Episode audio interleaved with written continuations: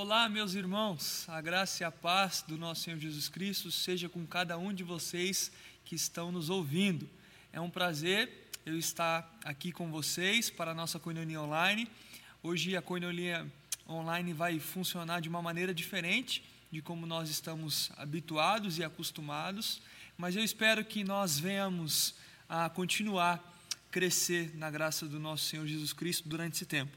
Eu estou acompanhado de dois amigos, o Maese está me ajudando aqui no áudio e o Marquinho me ajudando nas câmeras, tá bom?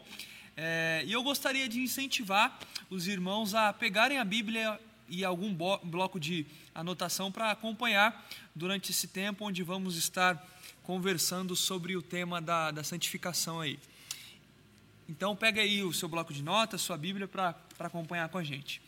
Antes de nós iniciarmos, eu gostaria de orar com os irmãos é, e com isso nós damos início à nossa coinonia. Vamos orar? Deus, nós te agradecemos por esse privilégio que nós temos de ouvir a Sua palavra e por ela sermos transformados à imagem do Teu Filho Jesus. Nós te pedimos que a palavra da nossa boca e a meditação do nosso coração sejam agradáveis ao Senhor. Nosso pedido é que o Senhor comunique verdades ao nosso coração, que nós, ao ouvirmos a Tua palavra, nós sejamos transformados. É esse o nosso pedido, essa é a nossa oração, em nome de Jesus. Amém e amém. Queridos, nós precisamos confessar que nós não crescemos preocupados com a nossa santidade. Eu não me lembro de ter recebido durante a minha infância e a minha adolescência a pergunta: como está a sua vida de santidade? Normalmente, esse não é um assunto tratado dentro dos lares, e eu falo isso de um modo geral, generalizando. E por não falarmos sobre santidade, ela se torna algo banal, é, em que nós não damos a, a importância. E a busca da santidade parece ser mais uma coisa que vem para atolar a nossa agenda já tão cheia de compromissos. E existe uma brecha em nossa santidade. E essa brecha é que nós não mais nos, não mais nos importamos com ela. O assunto da santidade tem retrocedido, lamentavelmente, para segundo plano. John Charles Riley, um bispo em Liverpool, uma certa vez disse: Precisamos ser santos, porque esse é um supremo fim e o propósito pelo qual Cristo veio ao mundo. Jesus é um Salvador completo. Ele não retira meramente a culpa do pecado do que crê, ele vai além, rompe com o seu poder.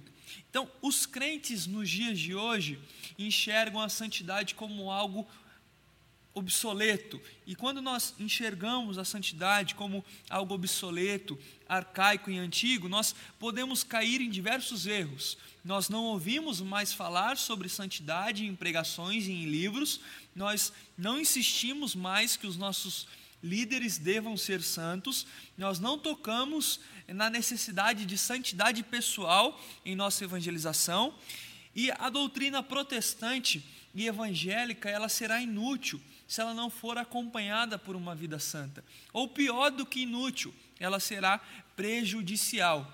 Portanto, não importa o que você professa, se você demonstra desprezo por Cristo e pela santidade, o céu não é o seu lugar. O céu é um lugar santo.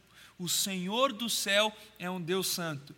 Os anjos são criaturas santas e os habitantes do céu são santos. Santidade está presente em tudo no céu. E nada que não seja santo pode adentrar o céu. Apocalipse 21, verso 17 diz: Nela jamais entrará algo impuro, nem ninguém que pratique o que é vergonhoso ou enganoso, mas unicamente aqueles cujos nomes estão escritos no livro da vida do Cordeiro.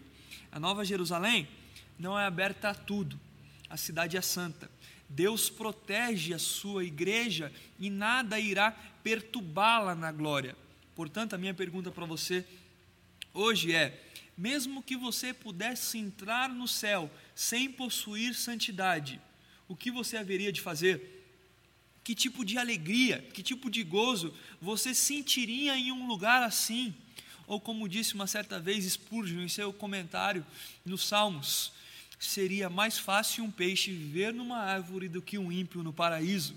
Irmãos, Satanás conhece bem o poder da verdadeira santidade e o imenso prejuízo que o seu reino sofreria se dessemos atenção a essa doutrina que é de extrema, extrema importância.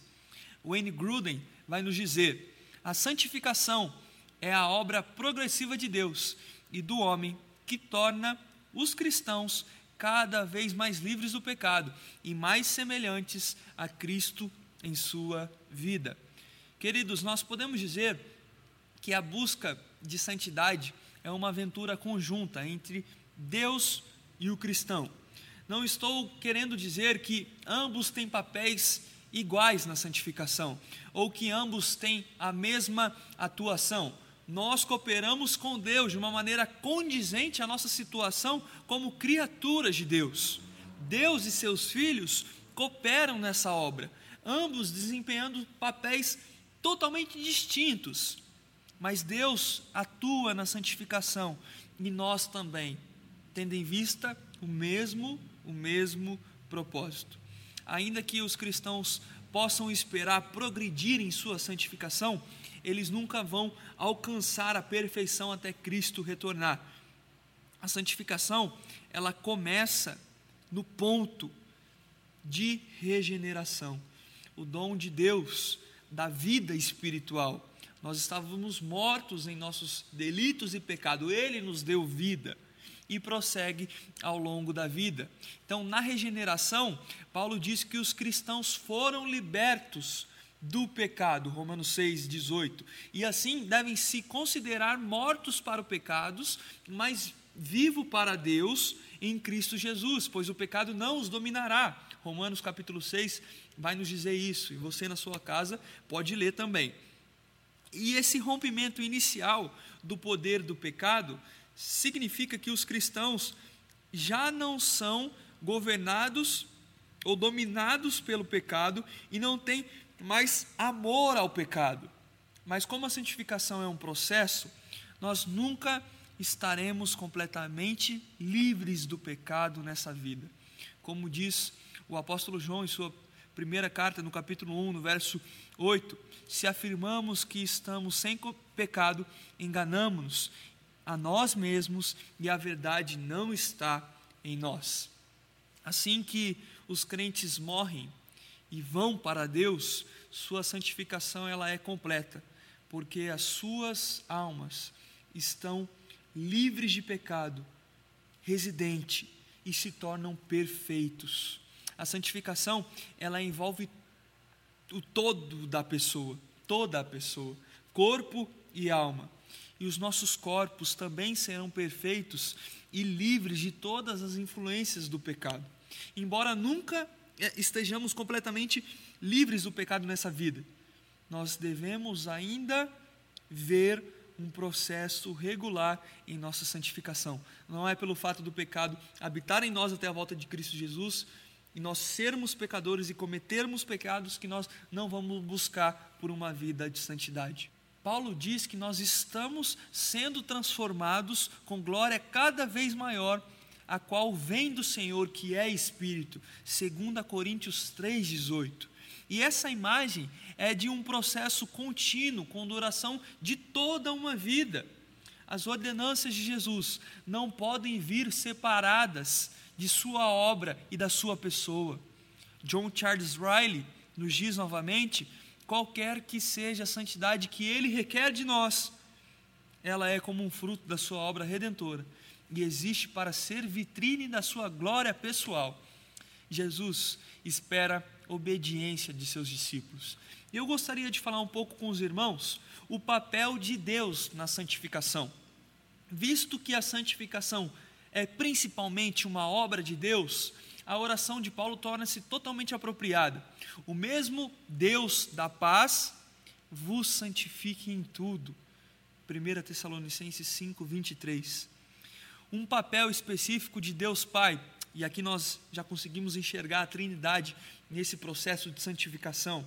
Deus Pai na santificação é, é processo dele de nos disciplinar como seus filhos. Paulo diz aos Filipenses: Deus é quem efetua em vós tanto o querer quanto realizar segundo a sua boa vontade, mostrando para nós um pouco da maneira como Deus santifica os seus, tendo causado neles o querer da vontade, como dando a eles o poder para realizar.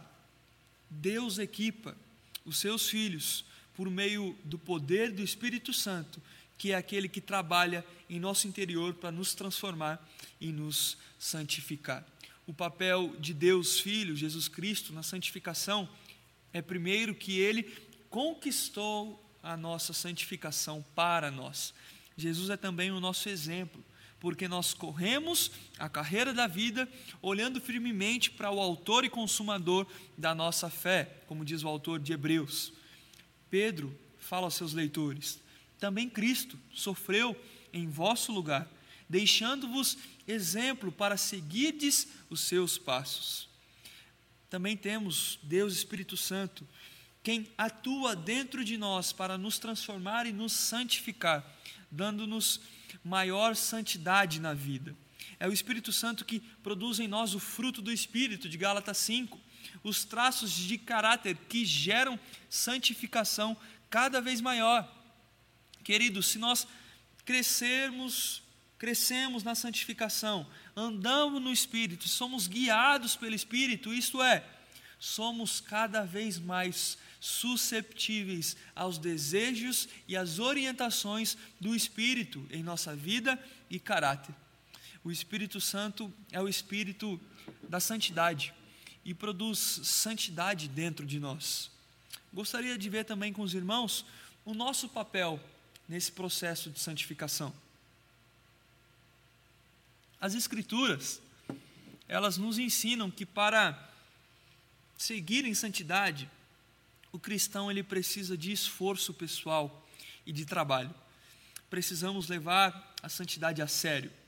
E isso não é legalismo ou fundamentalismo, mas é um curso normal daqueles que foram chamados a um, um santo chamamento por um Deus santo.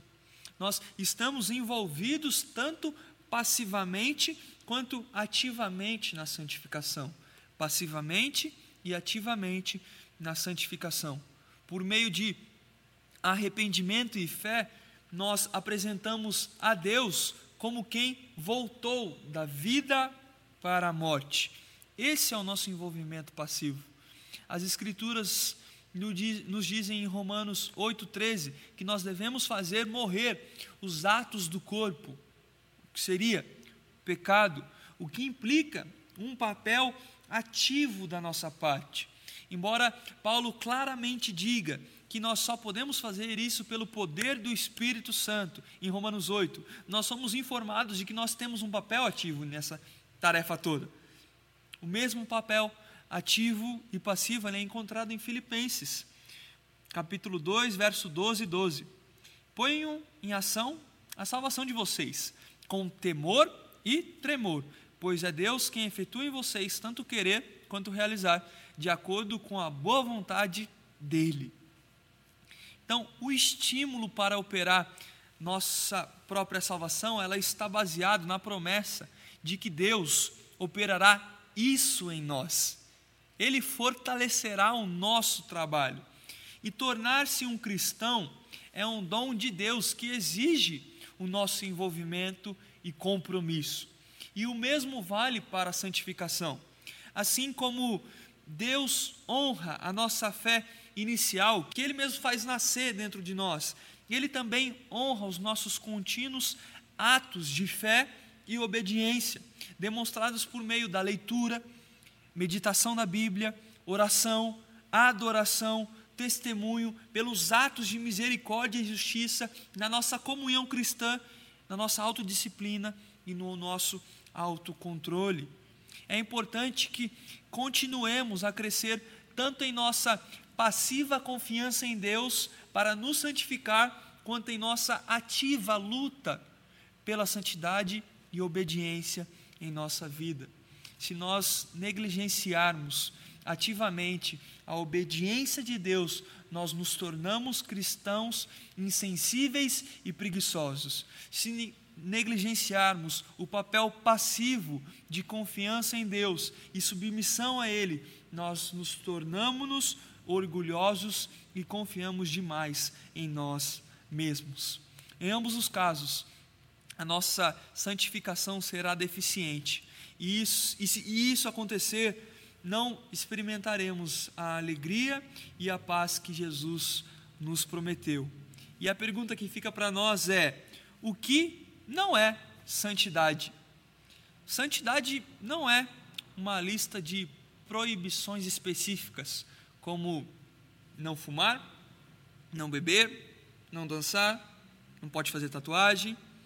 Quando nós seguimos essa linha, nós corremos o risco de sermos iguais aos fariseus, com a sua listinha trivial de pode ou não pode. O simples guardar uma norma, guardar regras, não é a resposta correta, porque santidade não pode ser reduzida a uma simples lista de restauração ética. Verdadeira espiritualidade significa ser transformado pelo Espírito através da comunhão com o Pai e com o Filho. Ser santo é ser moralmente irrepreensível, é ser separado do pecado e consagrado a Deus. Por um lado, ser santo aponta para o que Cristo fez por nós na cruz do Calvário. Por outro lado, aponta para a realidade e a maneira que nós vamos viver, uma vez que nós temos a real compreensão do que Cristo fez por nós na cruz. Então, viver uma vida de santidade é viver em conformidade com os preceitos morais da Bíblia, o que significa muito mais do que uma lista de pode ou não pode.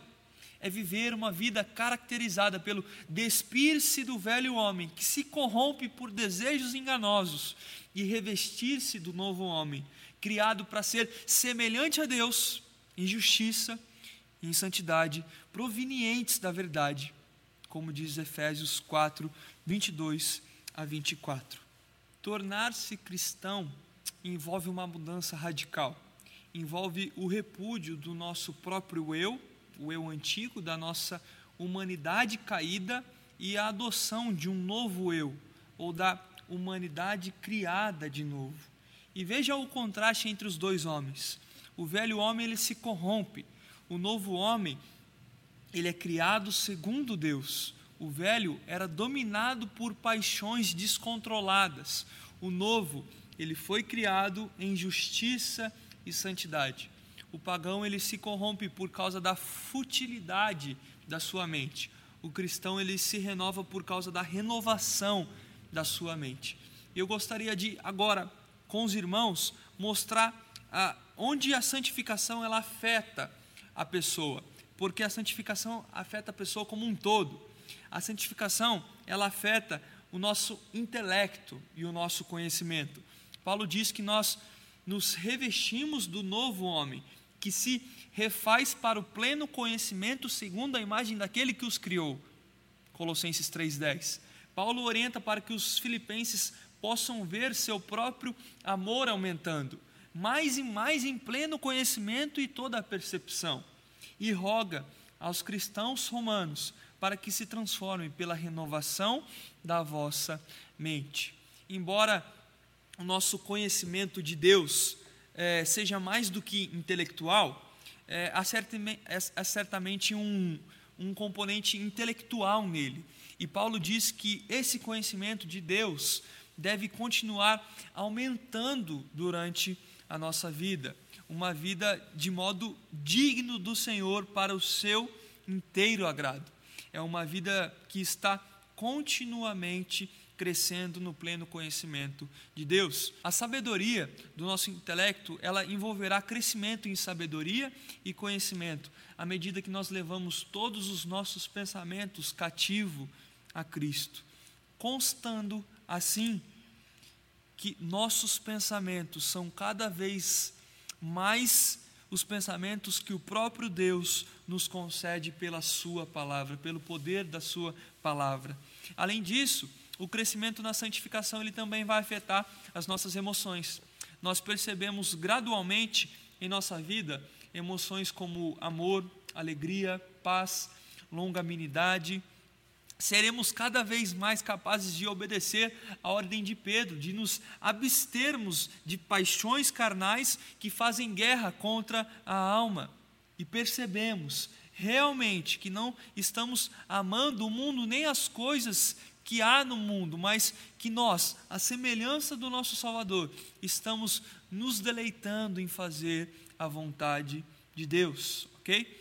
Então, cada vez mais seremos capazes de obedecer de coração e destacaremos as emoções negativas associadas à amargura, à cólera, à, à ira, à, e gritaria e blasfêmias. E John Charles Riley, em seu livro é, Santidade, o qual eu estou citando pra, para os irmãos, esse livro aqui que está em minha mão, ele tem uma citação é, bastante interessante. Ele diz assim na sua citação: A verdadeira santidade não consiste meramente em sensações e impressões internas. Ela envolve muito mais do que lágrimas, suspiros e demonstração física. Um pulso acelerado e um apego apaixonado aos nossos pregadores favoritos, ou ao nosso próprio grupo religioso, ou ainda uma prontidão para debater com qualquer pessoa que não concorde conosco.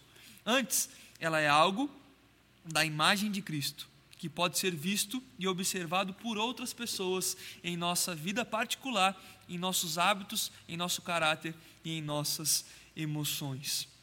Além disso, a santificação ela terá um efeito sobre a nossa vontade, a nossa faculdade de tomar decisões, pois é Deus quem efetua em nós, como nós já lemos anteriormente, o querer como o realizar segundo a sua boa vontade. Assim como crescemos na santificação, também a nossa vontade será cada vez mais moldada à vontade do nosso Pai celestial. A santificação ela também vai afetar o nosso espírito, a parte não física do nosso ser.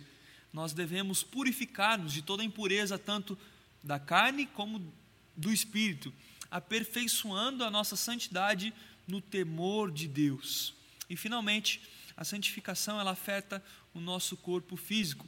Paulo vai dizer em 1 Tessalonicenses 5:23: O mesmo Deus da paz que vos santifica em tudo, e o vosso espírito, alma e corpo sejam conservados íntegros e irrepreensíveis na vinda do nosso Senhor Jesus Cristo. À medida que nós nos tornamos é, mais santificados em nosso corpo, ele se torna cada vez mais um servo útil de Deus, cada vez mais susceptível à sua vontade e aos desejos do Espírito Santo. Nós não deixaremos o pecado reinar em nosso corpo, nem permitiremos que o nosso corpo participe de algum modo de imoralidade, mas trataremos dele com cuidado e reconheceremos que ele, o nosso corpo, é o meio pelo qual o Espírito Santo atua através de nós nessa vida que nós vivemos. Portanto, ele não deve ser impensadamente vítima de maus tratos, mas deve tornar-se útil e capaz de reagir à vontade de Deus. Então, recapitulando com os irmãos, a santidade ela afeta o nosso intelecto e o nosso conhecimento. A santificação ela afeta as nossas emoções. A santificação ela terá um efeito sobre a nossa vontade. A santificação ela afeta o nosso espírito e a santificação afeta o nosso corpo físico. William Plumer uma certa vez disse: Nunca teremos uma visão correta do pecado enquanto não o encararmos como praticado contra Deus. Uma frase aí muito boa desse teólogo. E conceitos errados sobre a santidade geralmente vêm de ideias distorcidas quanto à corrupção humana pontos de vistas é, mal definido acerca do pecado são a origem das maiores heresias e erros e das doutrinas falsas dos nossos dias. E queridos, nós como bons filhos de Adão, nós partilhamos da culpa e da corrupção do primeiro pecado dele. E nós éramos inimigos de Deus, pecadores nascidos em iniquidade e merecedores da ira de Deus. A pecaminosidade de um homem não começa pelo lado de fora. por conta do contexto, da sociedade pela qual ele está inserida, e sim pelo lado de dentro. Porém, é apenas no momento em que nós vemos a santidade de Cristo, a sua absoluta pureza e o ódio moral ao pecado é que nós ganhamos consciência da gravidade do nosso pecado contra um Deus que é totalmente santo. Deus chama todo cristão, todo cristão, a uma vida santa. Não existe exceções para esse chamado. Não se trata apenas de um chamado para pastores, missionários, líderes, professores de escola dominical. Não, o estagiário cristão, o banqueiro cristão, o universitário cristão é chamado a ser santo. E o objetivo da nossa salvação é que nós sejamos santos. Efésios, capítulo 1, verso 4 vai nos dizer: porque Deus nos escolheu nele antes da criação do mundo para sermos santos e irrepreensíveis em Sua presença. O chamado para uma vida santa baseia no fato de que o próprio Deus é santo. J.I. Packer, uma certa vez, disse: Na verdade, santidade é o objetivo de nossa redenção. Assim como Cristo morreu para que pudéssemos ser justificados de forma decorrente somos justificados para que possamos ser santificados, tornados santos. A Bíblia, ela não poderia ser mais clara quando ela coloca o propósito pelo qual Deus nos escolheu. Em primeiro lugar, foi para a santificação.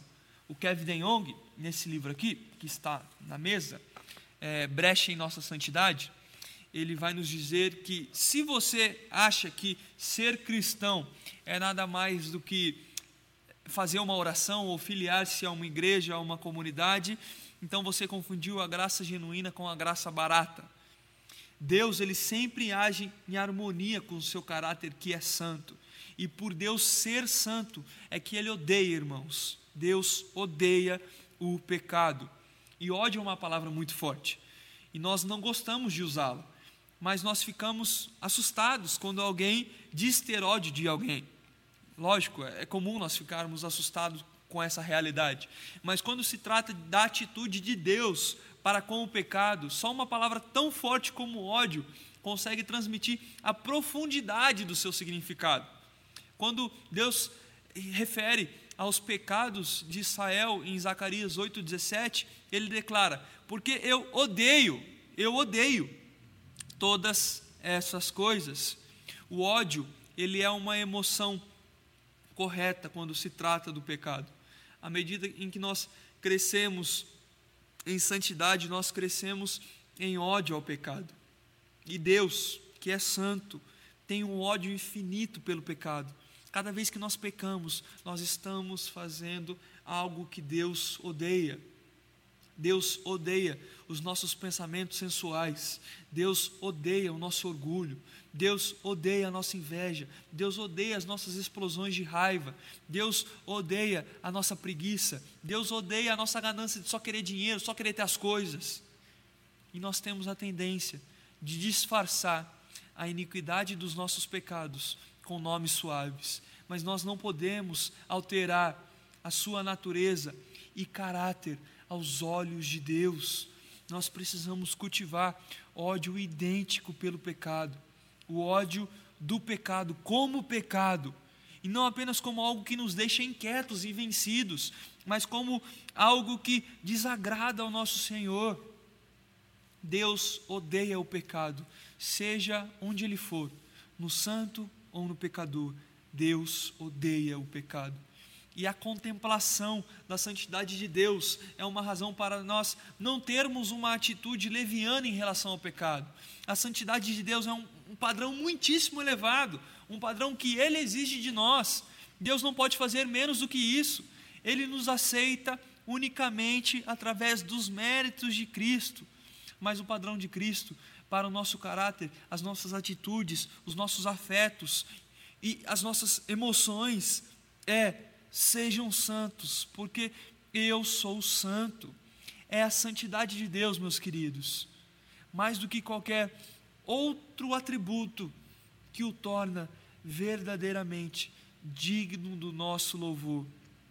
Louvor esse baseado na palavra do nosso Senhor Jesus Cristo, e não segundo as nossas percepções, e não segundo a pobreza do nosso coração. Não há como compreender a Bíblia sem entender que Deus é santo e que esse Deus santo está determinado a criar um povo santo. Isso é lindo, meus irmãos, para viver com Ele eternamente. A santidade ela não é uma opção. Santificado é o que somos e o que nós devemos nos tornar. Gente santa obedece. Isaías 64, verso 6 vai nos dizer: Somos como um impuro, todos nós. Todos os nossos atos de justiça são como trapo imundo. Murchamos como folha e como vento. As nossas iniquidades nos levam para longe. Os melhores cristãos jamais poderão merecer a sua salvação através da sua santidade pessoal. Lutero dizia que a única coisa que coopera para a nossa salvação são os nossos pecados. As nossas obras de justiça são como trapos imundos à luz da lei santa de Deus. As nossas melhores obras estão manchadas e poluídas com imperfeição e pecado. Robert McCheyne vai nos dizer: até mesmo as nossas lágrimas de arrependimento estão manchadas de pecado. Jonathan Edwards também nos diz: eu preciso me arrepender do meu arrependimento, que às vezes é tão superficial. A verdadeira salvação, ela traz consigo um anseio de ser santo. E nós não temos nenhuma base para dizer que um homem pode se converter sem que ele se consagre a Deus. Walter Marshall, uma certa vez, escreveu: Que estranho tipo de salvação desejam aqueles que não se importam com a santidade? Querem ser salvos por Deus e ao mesmo tempo estarem sem Cristo no estado carnal. Querem os seus pecados perdoados, não para poderem andar com Deus em amor no futuro, mas para poderem praticar a sua inimizade contra Ele sem qualquer receio de castigo. Ninguém pode confiar em Cristo para uma verdadeira salvação, a não ser que confie nele para a santificação e para uma verdadeira santificação. O Espírito Santo, que cria em nós uma fé salvadora, também cria em nós um desejo de santidade. Paulo vai escrever em Tito 2, porque a graça de Deus se manifestou salvadora a todos os homens. Ela nos ensina a renunciar à impiedade e às paixões mundanas e a viver de maneira sensata, justa e piedosa nesta era presente. A mesma graça que traz consigo salvação nos ensina a renunciar a uma vida ímpia. Não podemos receber metade da graça de Deus se de fato a experimentarmos, nós vamos receber não só o perdão dos nossos pecados, mas também liberdade do domínio do pecado. Santificação é requerida para uma comunhão com Deus.